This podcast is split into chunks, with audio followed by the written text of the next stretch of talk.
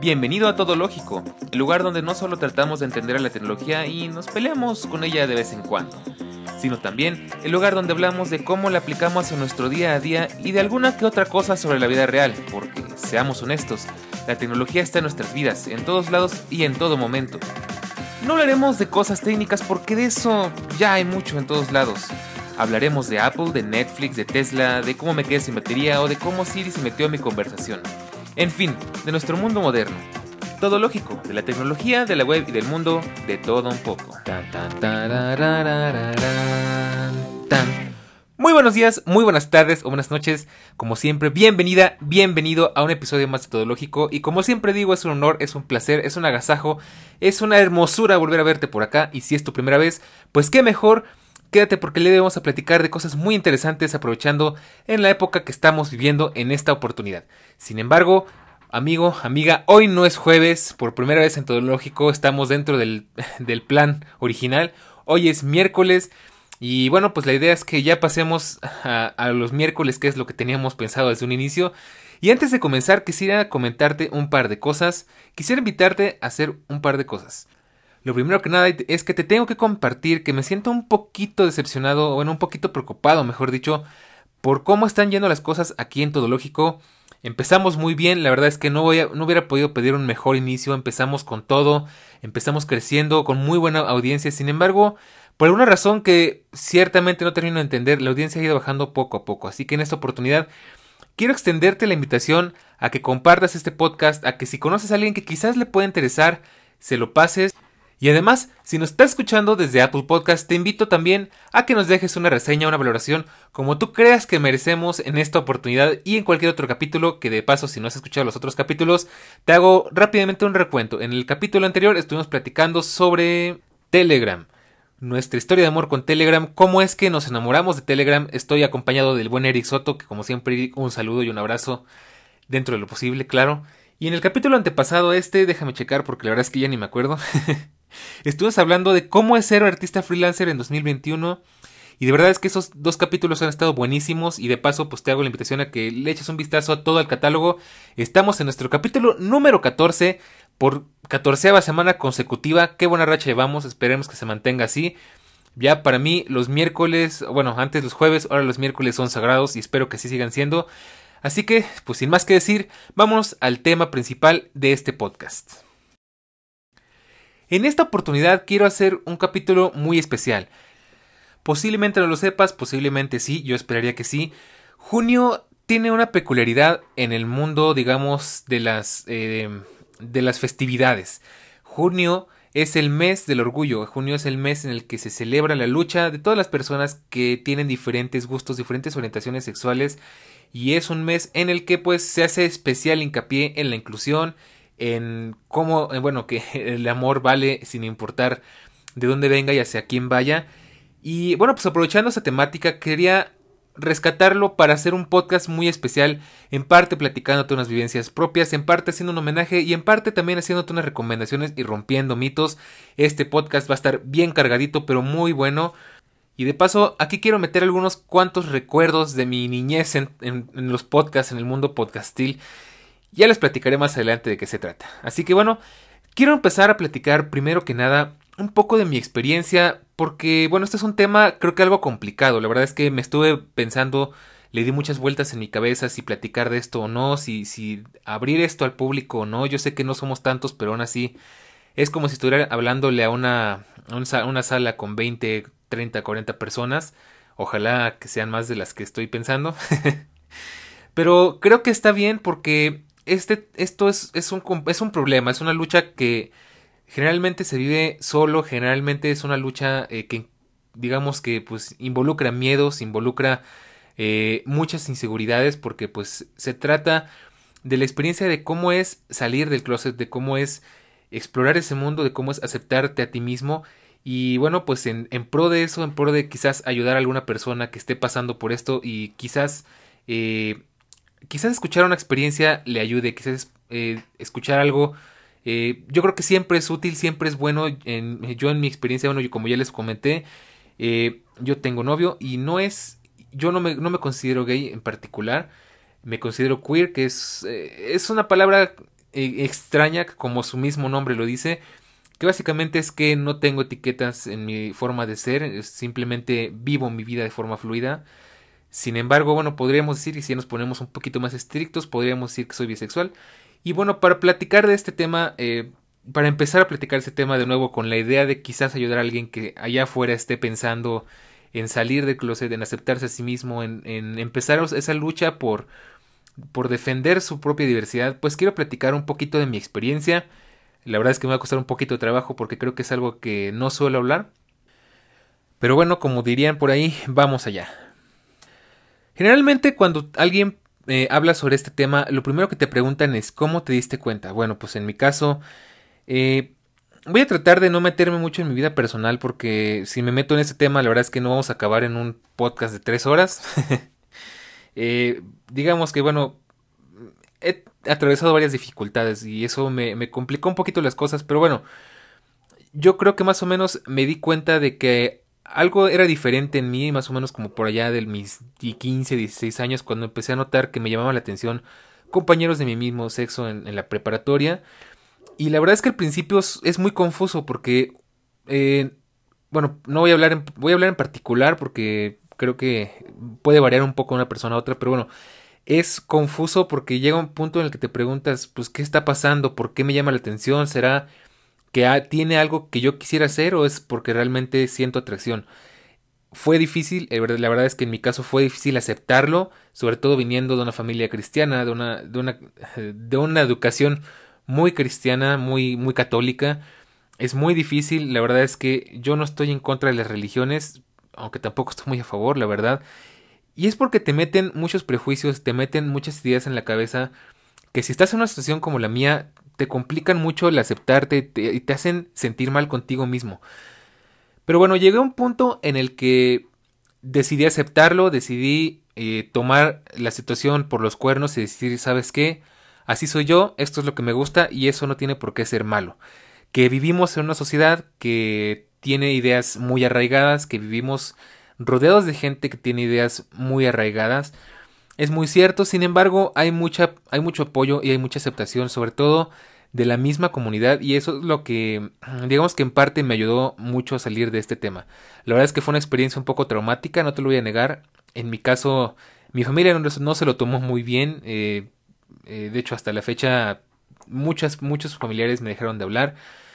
Y bueno, es complicado porque es sin, sin, sin afán de ser grosero, sin afán de ser despectivo, es gente que viene de pueblos muy pequeños, con ideas, eh, con ideas muy arraigadas, con la religión muy metida, con mucha ignorancia, y la verdad es que ese es el gran problema de esta situación. La ignorancia es el enemigo de la diversidad y es el enemigo del progreso. ¿Por qué? Pues porque mucha gente cree que es, es contagioso, mucha gente cree que es una enfermedad. No, la homosexualidad no es una enfermedad y ninguna otra variación, digamos que de todo lo que conforma la nomenclatura LGBTQ y demás, que es una larga, larga lista de letras, no es una enfermedad, simplemente es diferente, de eso se trata, es ser diferente a lo que estamos acostumbrados y a lo que se nos ha inculcado desde muy pequeños, que es ser heterosexual, tener, eh, si eres niño, que te gusten las niñas y viceversa, y no puedes salir de ahí. Si eres niño, tienes que vestirte como niño, tienes que hacer cosas de niño, y si eres niña, pues lo mismo, pero eh, siendo realistas, yo creo que ya vivimos en unas épocas, afortunadamente, donde esto cada vez es más aceptado por la sociedad, eh, a veces un poco a la fuerza y a veces un poco de la manera, creo que correcta, la educación ha hecho mucho. Y bueno, eh, volviendo a mi experiencia, pues la verdad es que sí fue difícil, no te lo voy a negar. Sin embargo, me ha abierto las puertas a muchas cosas, me ha ayudado a conocer a mucha gente increíble, me ha llevado a tener experiencias muy bonitas, la verdad, y sobre todo a encontrar que hay una comunidad que no necesariamente porque seamos todos de la misma condición, sino porque de verdad llega un punto en el que tienes que quitarte prejuicios y aprender a amar al otro precisamente sin esos prejuicios, sin, sin fijarte en si le gusta lo mismo que a ti, en fijarte si es eh, del mismo color de, que tú, si es del mismo sexo que tú. En estas épocas si bien por un lado tenemos mucha aceptación, también por el otro lado tenemos mucha intolerancia y es algo que de las cosas que más me disgustan de estas, digamos que de estas épocas que vivimos como humanos en el año 2021, Espero de verdad que poco a poco se cambie porque muchas, muchas personas dicen que son tolerantes pero de los dientes para afuera y realmente por detrás son muy intolerantes y no solamente con las orientaciones, también con las opiniones, también con los gustos. Dímelo a mí si no soy si no soy usuario de Apple cómo me tiran hate cada vez que hablo de un iPhone en mis redes sociales y no falta el que diga que con eso te compras una PC gamer que con eso que cómo puedes gastar tanto si su juego ya es lo mejor y que eres un imbécil por comprarte un iPhone de veintitantos mil pesos o de miles de dólares. Pero de nuevo, volvemos a lo mismo y aquí quizás te quede muy claro, es ignorancia, es no saber de qué estás hablando, es hablar por hablar y creer que tienes la razón aunque quizás nunca lo has probado, quizás no sabes cómo es de primera mano. Y bueno, pues en mi experiencia, ¿qué te puedo recomendar si tú eres una de esas personas que está en una lucha interna por por saber que te gusta, estás en una lucha por saber o por, por ver si decir o no decirle a tus padres eh, o a tu familia o tus amigos lo que crees que te gusta y lo que crees que eres, te puedo dar dos recomendaciones. Primero que nada, lo más importante es aceptarte a ti misma o a ti mismo como sea que seas. Y segunda cosa, eh, pues de la misma forma, una vez que ya te hayas aceptado, hablarlo con las personas que más te importen. Puede ser más fácil o más difícil dependiendo de tu entorno. Eh, en mi caso, la verdad es que tuve amigos muy comprensivos, tuve amigos que en el momento en que yo les dije que tenía gustos distintos, pues fue como que, ah, bueno, está bien, ¿no? Es como si les dijera que me gustara la pizza con piña, no pasa nada. Y de nuevo, aquí ya les sonará la intolerancia de las redes sociales. Pero bueno, eh, último consejo que te puedo dar, si en algún momento una amistad se aleja, si en algún momento alguien se aleja por esa razón, pues una de dos, es que no merecía mucho la pena esa amistad y o si no, pues tienen que procesarlo porque muchas, mucho de esto también tiene que ver con miedos propios, mucho de esto también tiene que ver, es muy complejo, la verdad es que es algo muy complejo. Pero bueno, esa es mi experiencia y aquí dejo eh, mi, digamos que, ¿cómo, le podríamos decir? Bueno, dejo un espacio abierto para que si en algún momento necesitas ayuda, digo, sinceramente no, soy, no sé si sea el más indicado, pero de algo podré ayudar.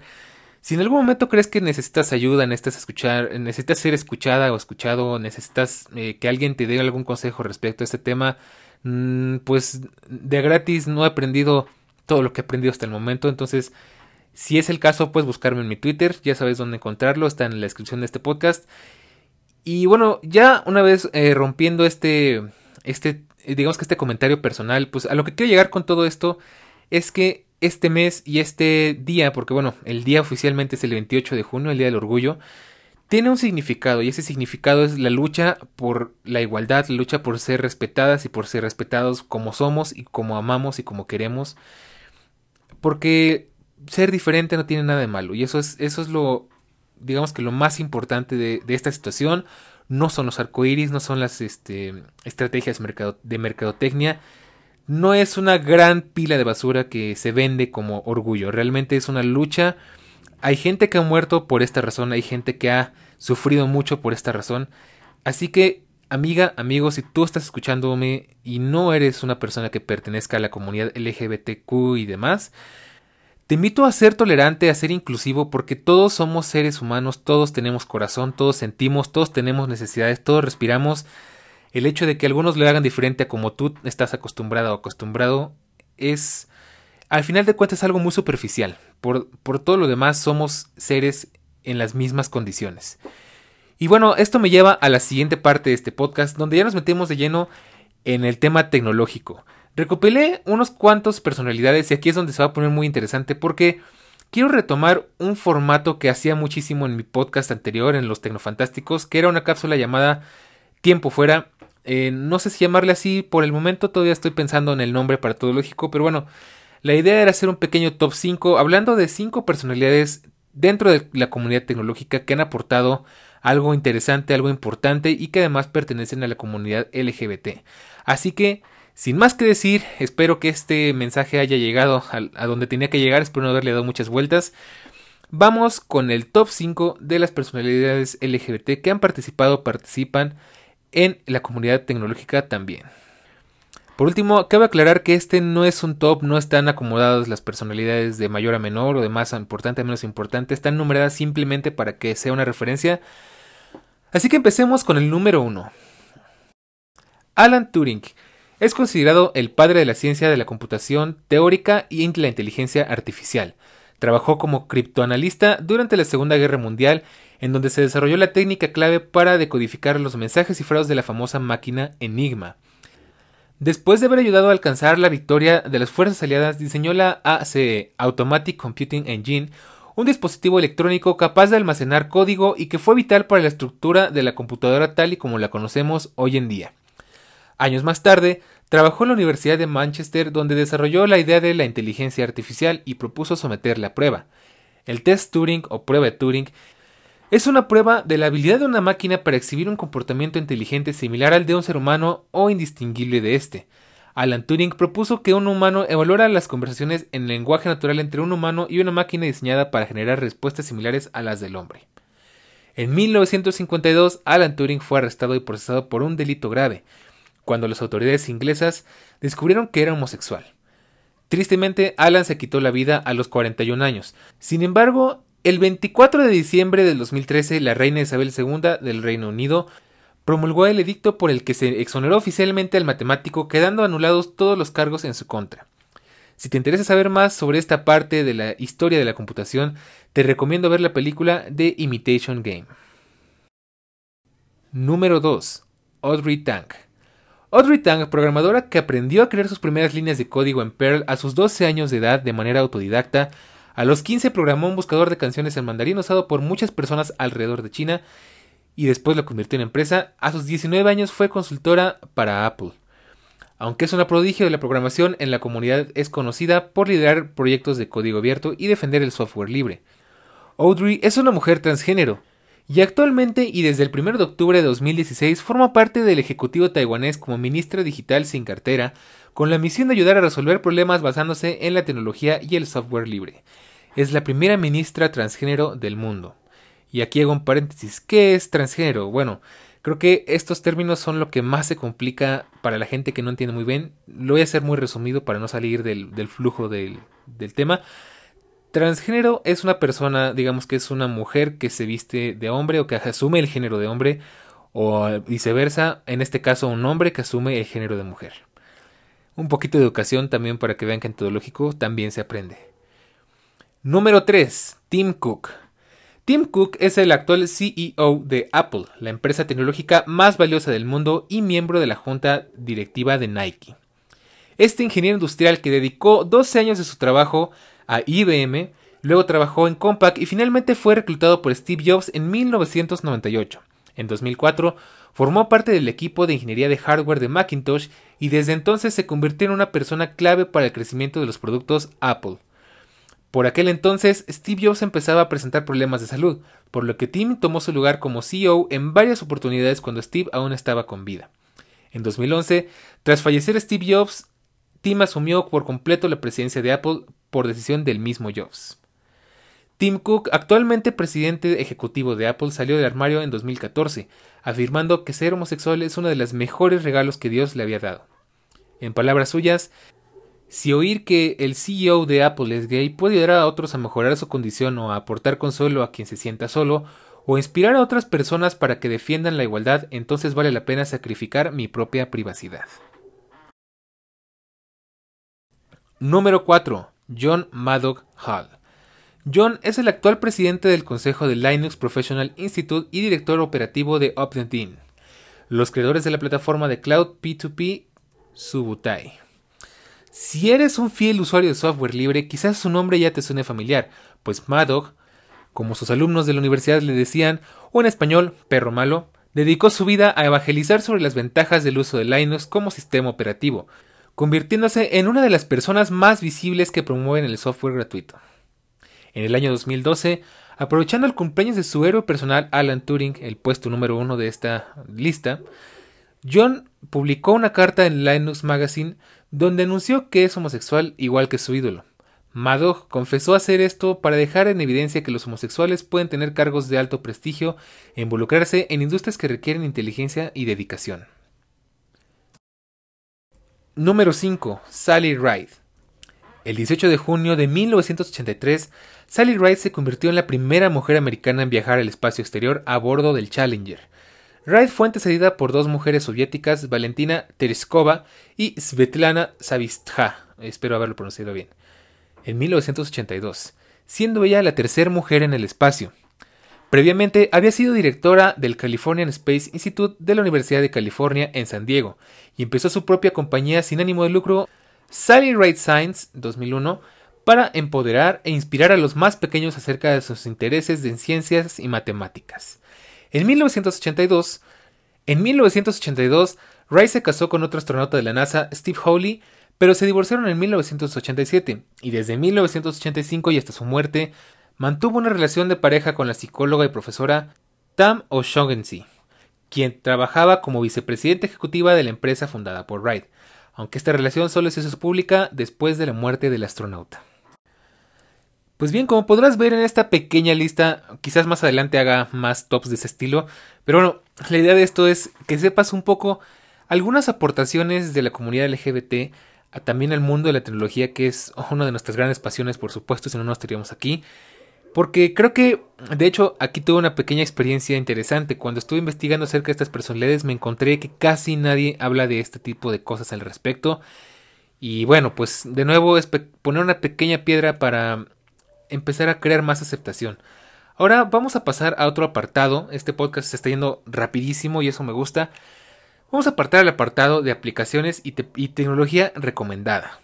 Ciertamente hay muchas aplicaciones que te podría recomendar, aplicaciones de citas como Tinder, como Grindr. La verdad es que yo preferiría no recomendarlas porque creo que eso mm, no engloba en sí como que la, la, mayor necesidad de la comunidad LGBT. Más bien es como que un extra. Quizás si ya estás dentro de esta comunidad lo sepas muy bien y si no, bueno, pues úsalas con tus debidas precauciones porque es un arma de doble filo. Sin embargo, encontré dos porque tampoco es que haya muchas. Encontré dos opciones que se me hicieron muy interesantes. La primera se llama GPS Gay y es una red social orientada a la comunidad LGBT que incluye chats, eventos, noticias y películas de interés como una especie de Facebook. Además existe la posibilidad de conocer qué ONGs están involucradas con el movimiento y qué lugares inclusivos existen. Este servicio es gratuito y fue creado por una pareja, Magdalena y Rosario, y ellas, motivadas por su propia experiencia, querían brindar una plataforma que pudiera ser accesible para esta comunidad. Puedes acceder a esta red social a través del enlace que vas a encontrar en la descripción de este podcast. Y bueno, pues no piden realmente nada, lo mismo que piden todas las redes sociales, un poco de información y demás. Otra aplicación que, que encontré que se me hizo interesante, pues es una plataforma que si bien no necesariamente es exclusiva para la comunidad LGBT, eh, sí está hecha para aquellos que quieran romper un poco estereotipos y sentirse originales con diseños de ropa. Eh, la ropa, como bien sabemos, pues es un tema complicado. Queda muy establecido qué ropa pueden usar los hombres y qué ropa pueden usar las mujeres y qué ropa no pueden usar. Y bueno, me gusta que hay gente intentando cambiar esto y bueno, esta página es una de esas. Quizás en tu país no se pueda comprar, pero por lo menos echarle un vistazo sería interesante. Obviamente también vas a encontrar esto en la descripción.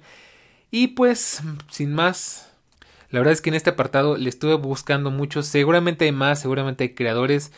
Digo, aquí queda aclarar que es muy interesante y muy curioso todo este mundo porque no todo el mundo va diciendo a los cuatro vientos sus preferencias, como es mi caso. Entonces, bueno, podríamos encontrar mil y un cosas enfocadas para la comunidad o hechas por la comunidad, aunque quizás sea un poco difícil, la verdad es que no estoy muy al pendiente. Sin embargo, creo que estas dos son muy buenas opciones. Y por último, llegamos a la última parte de este podcast, que de nuevo se me está yendo rapidísimo, y es cazar mitos. En esta oportunidad, de hecho, es algo que quiero hacer más seguido y me encantaría que ustedes me dejaran más mitos que cazar. Y es que me he dado cuenta que hay muchísimos mitos en torno a la, digamos que al mundo de la tecnología y por supuesto también hay miles de mitos en torno a la comunidad LGBT. Uno de los mitos que más detesto y que más me incomodan en este, en este mundo que se combina con el de la tecnología y lo he visto muchísimo, sobre todo en estas épocas, es la manzanita de colores de Apple. Eh, mucha gente cree que esta manzana es abiertamente en pro de la comunidad LGBT, pero amigos y amigas, tengo, me temo que los tengo que decepcionar porque esto es una completa mentira, es una completa confusión. Resulta que no, la manzana de Apple de colores no tiene absolutamente nada que ver con la bandera gay. Es una cosa completamente diferente. Te voy a explicar de qué se trata. Bueno, eh, realmente es muy simple. La manzana, como tú sabrás, como la conocemos hoy en día, nació en una computadora de Apple, en la Apple II, si no me falla la memoria. y le dieron esos colores simplemente para que se viera divertida, para que se viera amigable, pero si te fijas bien, los colores se encuentran en desorden. Eh, a diferencia de lo que pasa con la bandera, la bandera pues tiene una nomenclatura de colores muy distinta. Entonces, primer mito casado. Segundo mito que quiero casar el día de hoy, la bandera como estrategia de publicidad. La verdad es que eh, quizás te pase que estás un poquito fastidiado, fastidiado de que hay demasiados arcoíris por todos lados. De repente, todas las comunidades, o, todas las empresas eh, se visten de colores. Pero aquí yo tengo que hacer un hincapié y es algo que se dice mucho en la comunidad LGBT y quizás sea buen momento para externarlo al público general. Y es que para nuestra comunidad eso no significa realmente nada, simplemente lo vemos como una estrategia de marketing. ¿Por qué? Porque al final de cuentas lo que importa es qué acciones están tomando para ser más inclusivos, qué acciones están tomando para proteger a esta comunidad, para incluir a esta comunidad. Y tristemente muchas empresas simplemente se cuelgan y no hacen nada por sus empleados. He visto empresas que literalmente solamente se pintan de colores y no tienen ninguna política, no tienen ningún programa, no tienen nada. Eh, de nuevo, todo esto se hace no porque sea una estrategia publicitaria, no porque sea una fiesta que sí lo es, sino porque es una lucha por los derechos, es una lucha por la equidad, es una lucha constante por tratar a las personas como lo que son, personas. Y bueno, creo que ese es un mito, se ha vuelto un mito muy típico que si una empresa se pone de colores ya automáticamente eh, apoya a la comunidad y bueno, pues eso en términos prácticos no resulta ser cierto. Por último, vamos a centrarnos ahora un poquito más, como siempre en Tecnológico hablamos de tecnología y ahora vamos a hablar un poquito de la vida real. Quiero hablar de algo que igual he estado pensando mucho tiempo y creo que es una de las razones por las que a mí no me gustan las etiquetas y es que no todos estamos bajo el mismo estereotipo. Quizás por este motivo tenga que poner el podcast como explícito, pero te voy a explicar por qué. Mucho se cree que las personas que pertenecen a esta comunidad tienen ciertas actitudes, ciertas formas de ser, eh, vamos a hablar claros que tienen demasiado erotismo, demasiada sexualidad. Vaya que en una parte sí es cierto, pero también hay otra parte que no se nota y que no se ve. En las, en las bueno, en la televisión, en las películas, en las series, se venden a estas personas como, bueno, vamos a hablar en este caso de los homosexuales por un lado y después me voy a todo lo demás. Se venden como hombres súper amanerados, se venden como hombres con mucha promiscuidad, con, con poca inteligencia emocional, que se venden como personas que pareciera que están viviendo en otro mundo, que no sé, es algo muy extraño, la verdad es que siempre es el típico eh, tipo que parece que se acuesta con todo el mundo, y bueno, es un, es un estereotipo que yo detesto porque no es del todo cierto, realmente, digo, sí hay que ser realistas, hay que aceptarlo, no es de gratis el estereotipo, existe mucha gente que es así, y no digo que esté mal, simplemente así es la realidad, sin embargo, no todos somos así, eh, hay mucha gente que prefiere ser discreta, hay mucha gente que se viste y actúa y es un hombre en el, sentido tradicional de la palabra, en el género de masculino, que simplemente tiene ese gusto y eso no quiere decir que sea... Eh, como, es que es un poco difícil explicar, pero que sea una persona que cumpla con ese estereotipo. Y lo mismo pasa con los demás. Eh, no porque un hombre se viste de mujer o no porque una mujer se vista de hombre. Eso quiere decir que va a adoptar las típicas cosas de que se ven en la tele, que se ven en las películas. De hecho, es algo que a mí me molestaba mucho cuando yo empecé a abrirme en este tema. Mucha gente creyó que me iba a empezar a vestir de mujer y no entiendo qué rayos. O sea, es algo completamente diferente.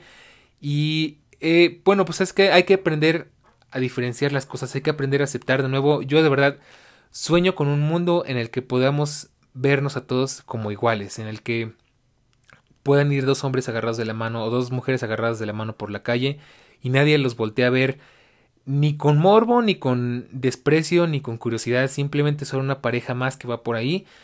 Todavía nos falta mucho para ver eso, por lo menos en Latinoamérica, aunque ya tenemos mucho camino recorrido. Y esto me lleva a la conclusión de este podcast. Si bien creo que es un episodio que hasta el momento ha sido muy cortito, creo que ha sido muy claro y ha sido muy conciso con toda la información. De hecho, espero que los capítulos que siguen sigan, sigan siendo de este tipo de formato, más rápidos, más ágiles, más divertidos.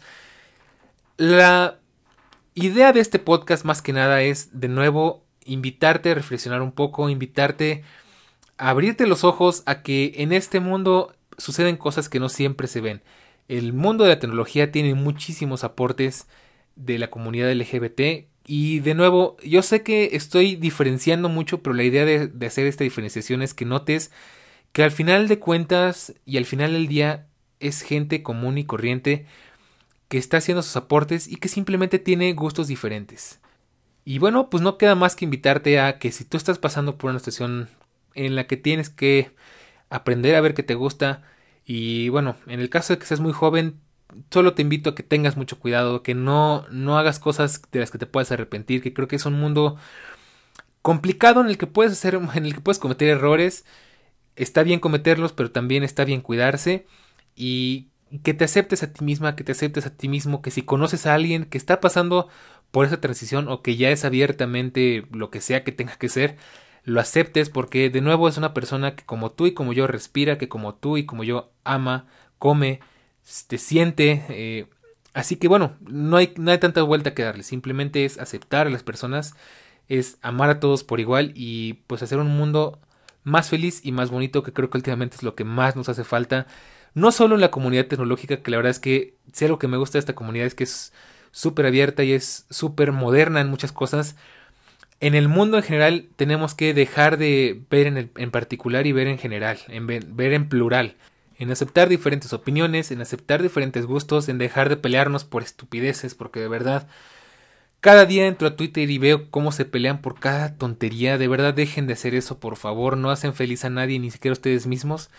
Y bueno, pues sin más que decir, llegando a los 32 minutitos aproximadamente de este podcast, creo que es el podcast más corto que hemos grabado en Todo Lógico. Me despido, como siempre fue un gusto estar acá, espero que este podcast haya dejado algo por lo menos interesante. Te dejo tarea, por favor, comparte este capítulo, comparte los demás capítulos para seguir creciendo comunidad y para poder traerte más contenido como este. Yo sé que suena mucho YouTube, pero al final ver que, las, que los podcasts se reproducen, ver que llegamos a más personas es muy motivador para nosotros los que creamos contenido. Y bueno, pues sin más que decirte, solo me queda invitarte a darte, a darte una vuelta por nuestras redes sociales en Twitter y en Instagram como todológico-fm, a visitar nuestra página web de Aviario, también todo esto lo van a encontrar abajo en la descripción. Así que sin más, nos vemos, ámate, ama a las demás personas, que tengas una excelente semana y nos estamos viendo en un próximo capítulo. Se vienen cosas muy muy buenas. De hecho, el próximo capítulo va a estar súper interesante porque vamos a estar platicando de la nostalgia, de cómo es, de cómo era la vida antes del internet. Y esto se va a poner buenísimo. Tenemos invitados muy especiales. No te lo puedes perder. Y si no has escuchado los otros capítulos, también escúchalos. Estoy seguro de que va a haber algo que te va a interesar o te va a servir. Todo lógico, de la tecnología, de la web y del mundo, de todo un poco. Nos vemos a la próxima. Chao.